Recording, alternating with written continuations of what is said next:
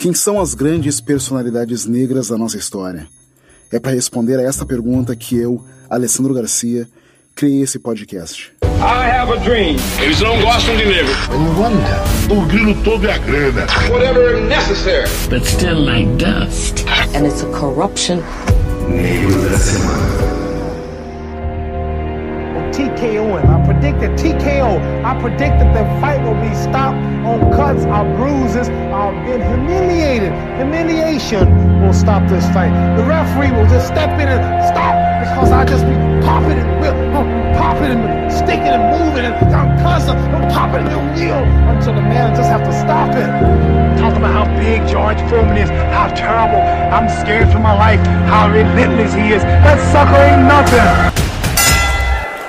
1 de outubro de 1975. Nós estamos no Araneta Coliseum, em Manila, Filipinas. O nome pelo qual esse evento ficou conhecido é a Luta do Século. E essa é a última vez que o mundo viu o embate entre dois dos maiores pugilistas de todos os tempos. Eles estão frente a frente pela terceira vez. A temperatura do ringue é de quase 50 graus. Isso sem contar os gigantes esportes de luz que se deitam sobre o corpo dos dois atletas. Ao final dessa luta, a personalidade desse episódio terá perdido mais de 2 quilos por desidratação.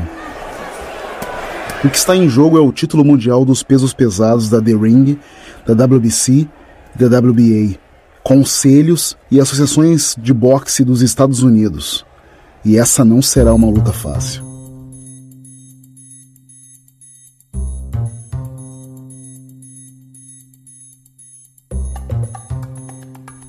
O negro dessa semana é simplesmente conhecido como o maior pugilista de todos os tempos, o desportista do século, segundo a Sports Illustrated. 62 lutas, 57 vitórias. Isso na categoria profissional, sem contar centenas de lutas ainda na categoria amadora. No entanto, mais do que um pugilista, esse cara foi um grande insubmisso, o braço negro contra o racismo. Para seus pais, ele é Cassius Marcellus Clay Jr. Por sua escolha, a personalidade sobre quem vamos falar nesse episódio de Negro da Semana é Muhammad Ali.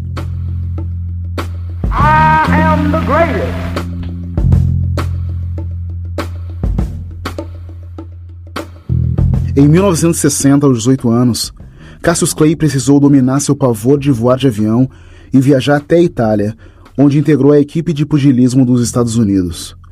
Voltou para seu país com a medalha de ouro, conquistada nesta que foi a Olimpíada de Roma.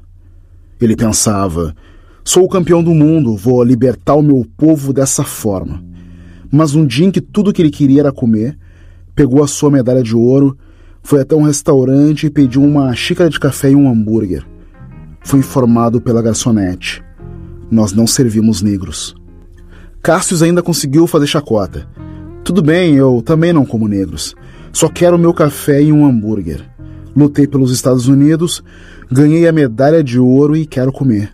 A garçonete lhe disse, no entanto, que ele precisava sair do restaurante. Sempre me perguntava na igreja ou para minha mãe: por que tudo é branco? Por que Jesus é branco, loiro e tem olhos azuis? Por que só tem brancos na Santa Ceia? Por que todos os anjos são brancos? Quando morremos, vamos para o céu? Onde estavam os anjos negros na hora em que tiraram a foto? Já sei, se os brancos estão no céu, então os anjos negros estavam na cozinha trabalhando.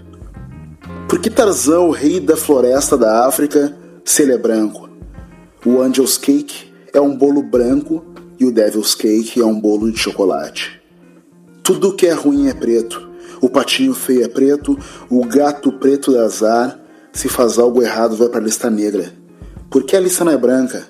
O efeito não é o mesmo?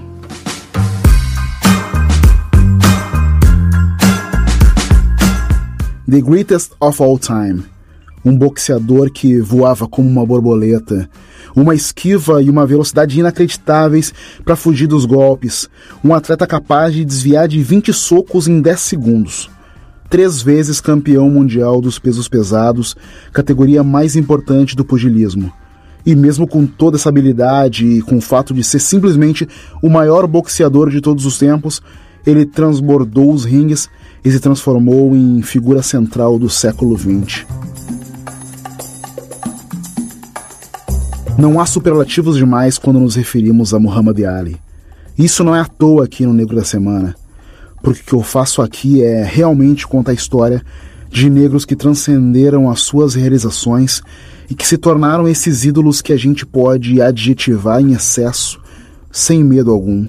Mas a real é que eu tenho muito medo. Um medo bobo é verdade, mas eu tenho muito medo que uma jovem pessoa negra hoje não saiba quem são essas pessoas a que nos referimos em todos os episódios aqui já feitos. E para mim é fundamental que essas pessoas saibam, respondendo tardiamente à pergunta daquele jovem Cassius Clay. Não, nem tudo é branco. Aliás, pelo contrário, quase tudo é negro. O rock é negro, o boxe é negro, o samba é negro, o atletismo é negro, a literatura é negra, o soul é negro, o jazz é negro, a música é negra. O semáforo, a geladeira, o celular, o videogame, o elevador, o ar-condicionado, o microfone são negros, criados por negros. Tudo é negro. E eu não sou nenhum canhão de audiência, mas o meu legado mínimo é fazer o que eu sei fazer, que é contar histórias. Então vou fazer isso aqui. Vou contar a história de um gigante, a história de Muhammad Ali.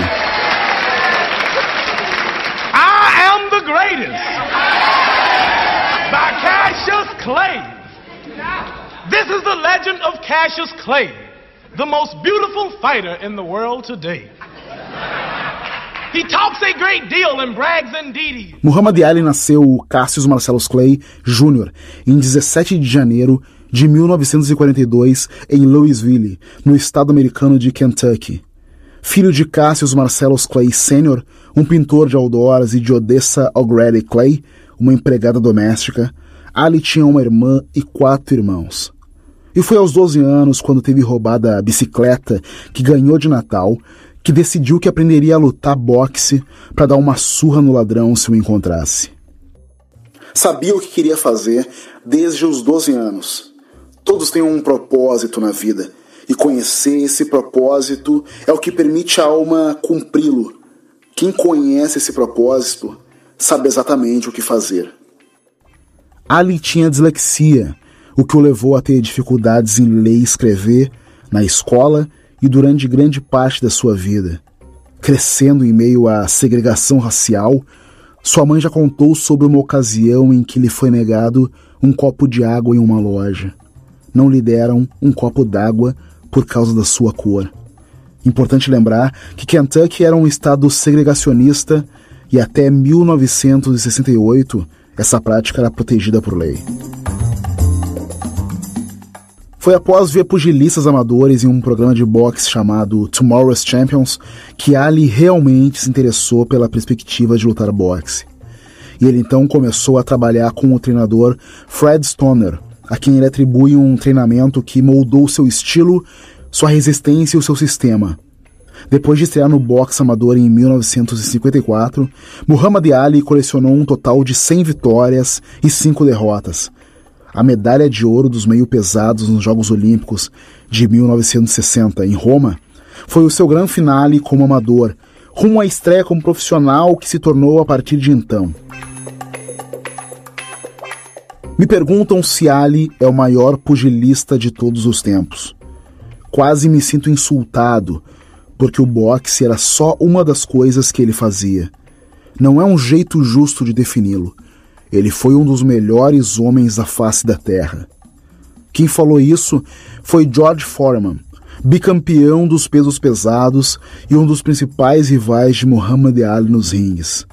E ele certamente se referia a esse atleta cuja personalidade conquista a quem quer que tenha tido a oportunidade de vê-lo, mesmo em um dos diversos registros em vídeo como no recente documentário Qual Meu Nome, lançado pela HBO em 2019. A partir daquele ouro olímpico, nasceu para o mundo o herói falastrão, inteligente e cheio de certezas. As câmeras simplesmente rodeavam Muhammad Ali, que não poupava palavras para enunciar a todo momento que seria campeão mundial de pesos pesados, anunciando aos quatro ventos o quanto era o melhor e o mais bonito. Aquela arrogância, para alguns, funcionava também como uma ferramenta de afirmação extremamente inspiradora para a comunidade negra norte-americana. Isso em um período em que a segregação e a violência racial eram um problema realmente grave nos Estados Unidos. De sua estreia em 1960 até o ano de 63, Ali teve 19 lutas invicto, com 14 vitórias por nocaute. Após esse período, vencendo nomes importantes, Ali se tornou o principal nome para desafiar o então campeão mundial, Sonny Liston. Isso aconteceu em 25 de fevereiro de 1964, em Miami. A luta durou sete rounds, em que um experiente Liston foi obliterado pela velocidade e pela verdadeira dança, que era a movimentação de Ali no ringue. Após a vitória, Muhammad Ali, triunfante, correu para a borda do ringue e, apontando para a imprensa, gritou: Eu sou o maior. Eu sacudi o mundo. Eu sou a coisa mais bonita que já existiu. Ao vencer essa luta aos 22 anos, Ali se tornou o mais jovem boxeador a conquistar o título de um campeão mundial dos pesos pesados. E esse título só foi quebrado em 86, quando Mike Tyson derrotou Trevor Berbick e ganhou o título dos pesos pesados aos 20 anos. 1964 também foi o ano em que o então Cassius Clay se converte ao islamismo e muda de nome, seguindo as orientações de seu orientador espiritual, Elijah Muhammad. Ele se torna Muhammad Ali. Muhammad significa aquele que é louvado e Ali, sublime, elevado. Com essa mudança, Ali nega seu nome de batismo, a religião cristã e a sua prática. Ele passa então a divulgar as ideias dos muçulmanos negros, defendendo os princípios de Alá. É importante destacar que essa é uma decisão diretamente ligada à questão racial, uma vez que a vertente islâmica escolhida por Ali se diferencia da visão tradicional muçulmana. Era a religião da independência negra.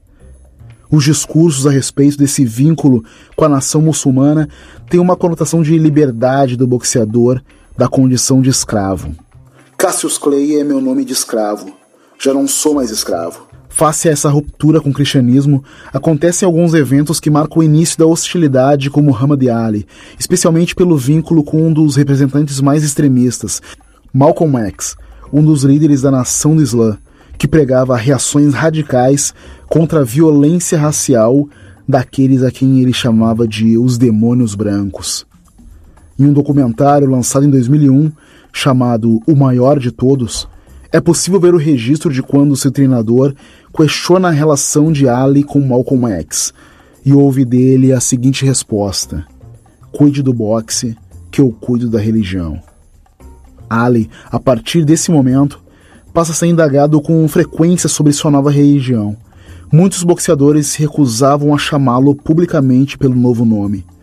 Em resposta, Ali intensificava seu discurso e fazia questão de afirmar que era diferente dos seus adversários também negros, chamados por ele de ursos feios, múmias ou gorilas, antes dos combates como uma forma de provocação.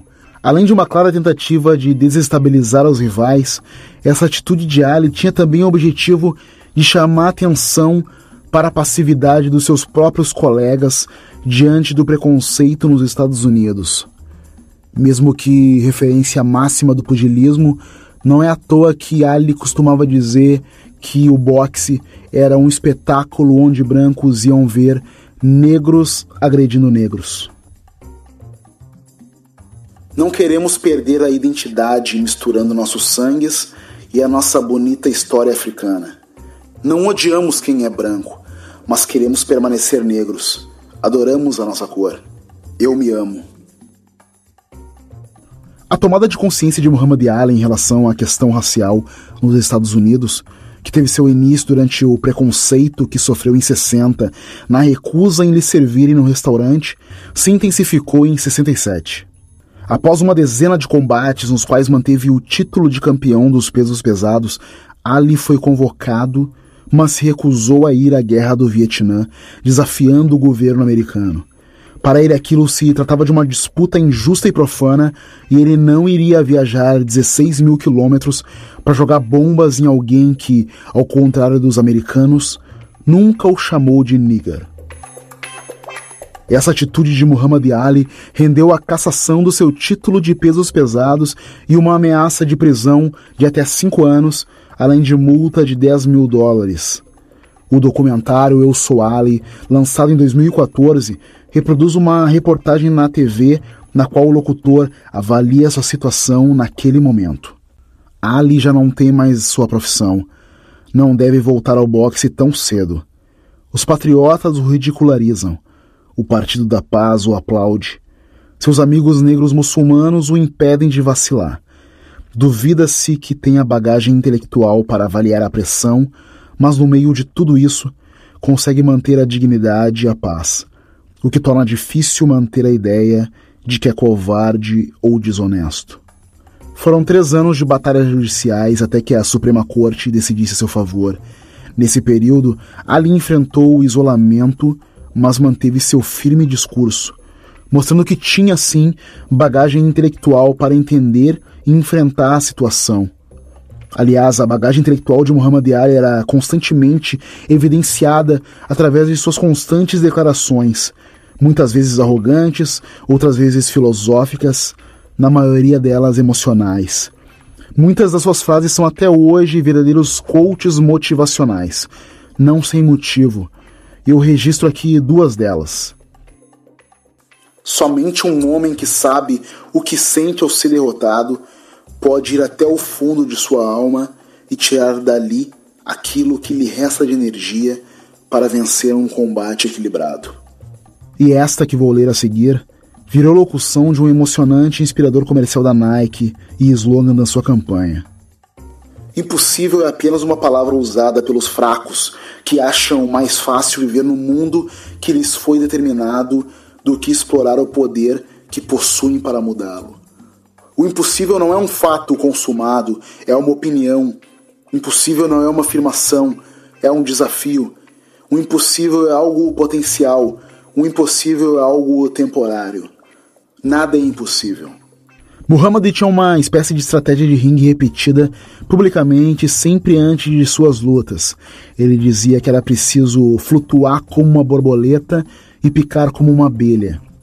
Ele não era mais forte entre os pesos pesados e inúmeras vezes entrou no ringue como um azarão, mas a sua habilidade com as pernas, a sua capacidade de se esquivar dos adversários e a sua rapidez nos golpes o tornaram único, levando o boxe a outro nível.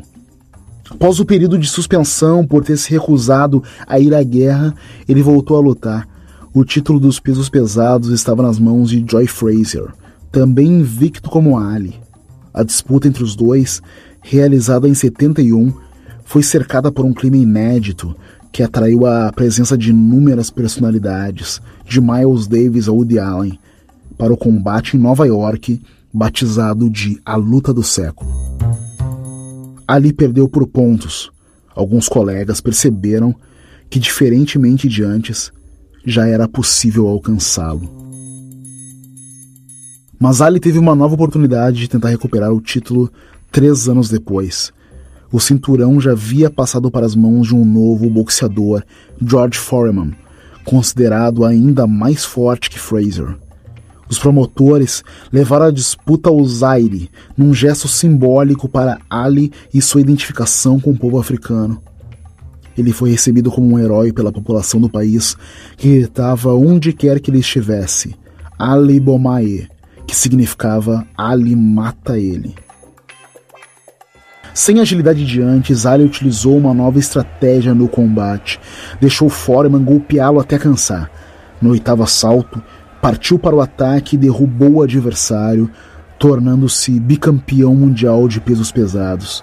O episódio foi eternizado pelo livro A Luta, de Norman Mailer, e pelo documentário Quando Éramos Reis, que ganhou o Oscar em 1996. Muhammad Ali manteve o título por mais 10 lutas. Em uma delas, realizada nas Filipinas em 75, derrotou então o algoz Joy Fraser, naquela que é considerada por muitas a melhor luta de boxe da história e cuja descrição abriu esse episódio.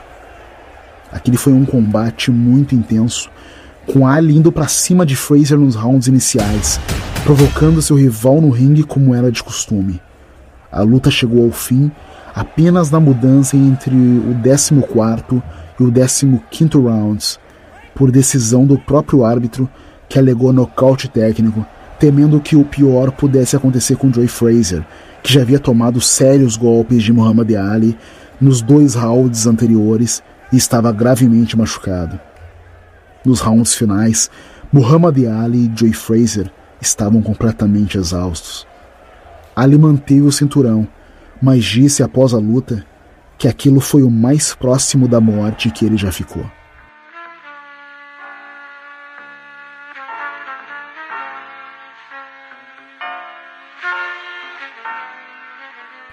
Em fevereiro de 1965, Muhammad Ali sofreu a morte de Malcolm X. Em 68, foi a vez de um outro amigo seu, Martin Luther King, ser assassinado da mesma forma, a tiros. Durante o funeral de Martin Luther King, Ali declama esse poema que se torna célebre. Viemos acorrentados, viemos na miséria. Agora nosso sofrimento e dor fazem parte da história Viemos acorrentados, lembrem-se disso, pois só isso explica a nossa situação. Viemos acorrentados, viemos como carga viva, para que você lucrasse com os escravos. Crescemos embaixo da sua bota, viemos acorrentados. Nosso sangue foi derramado junto com nosso suor e manchou a nação que ajudamos a construir. Viemos acorrentados, mas não nos voluntariamos, e hoje o mesmo acontece pois somos mantidos em cativeiro. Viemos acorrentados, agora eu digo, nos solte. Embora seja contra seus princípios, não há desculpas. Viemos acorrentados, agora a quem devemos culpar até que todos nós consigamos a liberdade que perdemos? Viemos acorrentados, agora sua escolha deve ser estourar os meus miolos ou me libertar.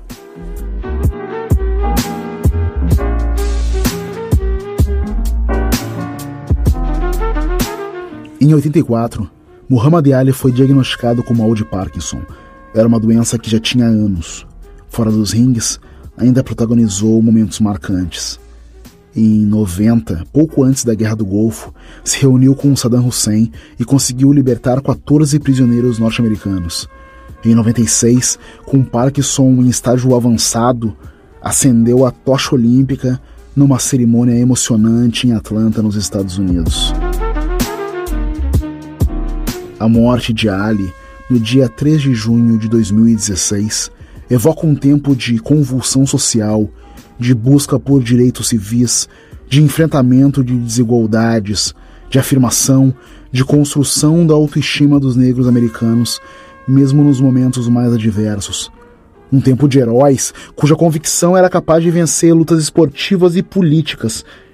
Em depoimento para o documentário Eu Sou Ali, o ex-diretor de arte da revista Esquire, George Lois, tentou mensurar onde Muhammad Ali se encaixa nesse tempo. Ele foi um dos melhores homens do século XX, um dos maiores heróis de todos os tempos, o americano mais famoso até os dias de hoje, de sempre. Quem não sabe quem é Muhammad Ali? Mas para mim foi Malcolm X quem melhor sintetizou o que significa a pessoa de Muhammad Ali uma definição que engloba a sua importância em uma conjuntura de racismo, segregação, menosprezo e subjugação dos negros, que valoriza o seu legado, o que ele representou e representa para a identificação de toda uma cultura e etnia. Essas são as suas palavras. A estrutura de poder criou uma imagem do negro americano como alguém sem confiança, sem espírito militante. Agora chega Cassius, o contraste exato de tudo que é representativo na imagem do negro. Ele disse que é o maior. As chances estavam contra ele. Isso irritou quem gera as probabilidades. Eles sabiam que assim que as pessoas se identificassem com Cassius, iam ter problemas, porque os negros iriam andar pelas ruas dizendo: também somos os maiores.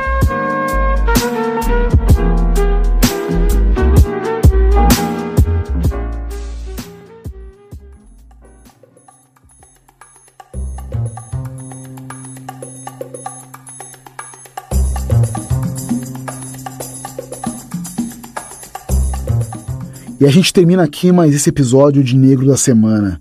O nosso podcast está crescendo cada vez mais. Em seguida, teremos algumas novidades incríveis para você. Se você curtiu, nos siga nas redes sociais. A gente está no Instagram, no Twitter e no Facebook. É só procurar por arroba Negro da Semana.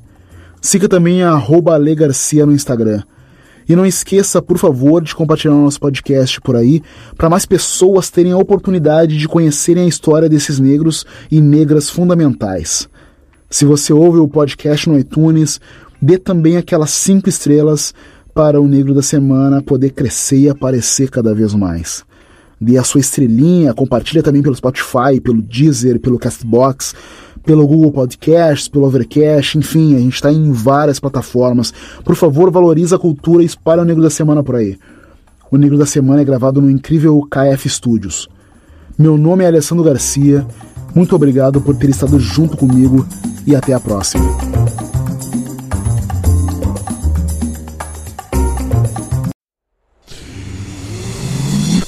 half daff.